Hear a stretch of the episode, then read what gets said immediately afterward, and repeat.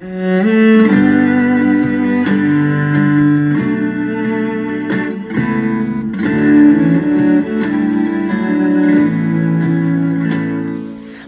hola, estimados amigos y hermanos, buenos días. Me da gusto saludarlos en esta mañana del primer día de la semana, domingo. Los invito a orar.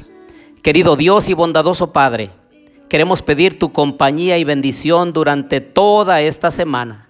Y venga lo que venga, pase lo que pase, ayúdanos a estar aferrados a tu mano poderosa.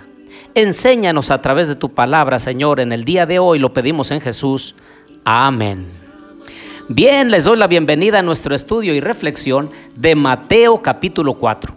Les habla su amigo y hermano Marcelo Ordóñez desde el puerto de Veracruz, México. Abran su Biblia, por favor, en Mateo capítulo 4. Dice, entonces Jesús fue llevado por el Espíritu al desierto para ser tentado por el diablo. Después de haber ayunado 40 días y 40 noches, sintió hambre. ¿Saben que solo Mateo menciona este ayuno? Y es que él desea ponerlo en paralelo con el ayuno de Moisés en el desierto durante 40 días con sus noches, según Deuteronomio capítulo 9, versículos 9 al 18. Y también con los 40 años durante los cuales los israelitas peregrinaron por el desierto, acosados por las tentaciones y por pruebas. Los lectores de Mateo pueden ver con toda claridad las similitudes entre Moisés y Jesús. Un lector judío vería fácilmente el paralelismo con los cinco libros de Moisés, el Pentateuco. También vería paralelismos con la experiencia de Moisés en el desierto. Un rey quiere matar a Jesús. Peregrinación por Egipto 40 días y 40 noches en el desierto con tentaciones del diablo y el sermón del monte, similar a la legislación entregada a Moisés en el monte Sinaí. En el Evangelio Jesús da una nueva ley o una comprensión más amplia de la ley desde el monte. Y entonces viene el tentador, acosa a Jesús y lo quiere hacer caer le dice en el versículo 3, si eres hijo de Dios, di que estas piedras se conviertan en pan. Y es que el tentador ataca a Jesús primero en el punto de su mayor necesidad inmediata. De modo parecido, se nos tienta a nosotros en el punto de nuestra mayor vulnerabilidad. Por ejemplo, con el materialismo o con el deseo de poder, ya sea religioso o político. El materialismo y el poder son aquí también las dos grandes tentaciones con las que se prueba Jesús, según el versículo 8. Le dijo otra vez, lo llevó al diablo a un monte muy alto y le mostró todos los reinos del mundo y la gloria de ellos. Y le dijo, todo esto te daré si postrado me adoras. Aquí Mateo coloca esta tentación de todos los reinos del mundo al final de las tentaciones de Jesús. Y es que en griego lo que se pone al principio o al final es lo más importante. Para Mateo la realeza de Jesús es clave en su evangelio. Y entonces la tentación de en medio está en el versículo 6. Si eres hijo de Dios, tírate abajo, pues escrito está a sus ángeles mandará cerca de ti, y en sus manos te sostendrán, para que no tropieces con tu pie en piedra. Ah, queridos amigos y hermanos, el enemigo se sabe la Biblia al revés y al derecho, al principio y al final, y la usa y la tergiversa, y le añade y le quita, de manera que nos confunda y nos quiere hacer caer también a nosotros, como trató e intentó hacerlo con Cristo Jesús.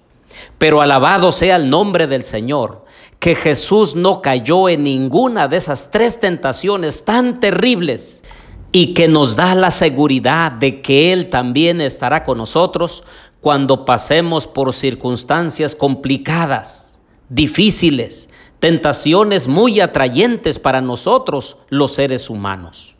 Ahora vean lo que dice el versículo 17.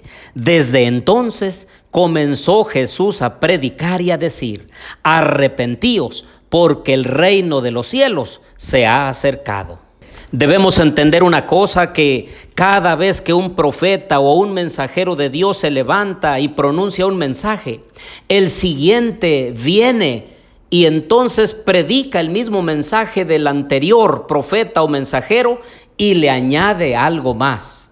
De manera que cada profeta se puede interpretar a la luz de sus mensajes, pero nunca se contradicen ni se contraponen, porque el hilo del Evangelio, el hilo del mensaje de Dios viene recorriendo desde el Génesis y pasa por toda la Biblia hasta llegar a la culminación de los eventos con la segunda venida de Cristo. El versículo 18 dice, pasando Jesús junto al mar de Galilea, vio a dos hermanos, Simón llamado Pedro y su hermano Andrés, que echaban la red al mar porque eran pescadores. Y entonces les dijo, venid en pos de mí y os haré pescadores de hombres. El Señor también nos dice a nosotros que le sigamos a Él, que nos convirtamos en verdaderos pescadores para el reino de los cielos. Y vean el 20. Ellos entonces dejando al instante las redes, lo siguieron. Parece que nuestros jóvenes pudieran interpretar en la modernidad en la cual les ha tocado vivir, que para seguir a Jesús es necesario también dejar las redes. Las redes sociales que te envuelven, las redes sociales que te absorben el tiempo que debiéramos tomar para estar en comunión con Dios, las redes que nos llevan hacia las cosas mundanales y pasajeras, las redes que difunden más las cosas pasajeras y mundanales que las cosas eternas y las cosas de Dios. Por eso, querido amigo y hermano, el Señor también quiere que dejemos las redes a un lado y entonces sigamos a Jesús. Y el versículo 23 dice, recorría Jesús toda Galilea enseñando en las sinagogas de ellos, predicando el Evangelio del reino y sanando toda enfermedad y toda dolencia en el pueblo. Y se difundió la fama, su fama, por toda Siria. Y le trajeron todos los que tenían dolencias, los afligidos por diversas enfermedades y tormentos, los endemoniados, lunáticos y paralíticos, y los sanó.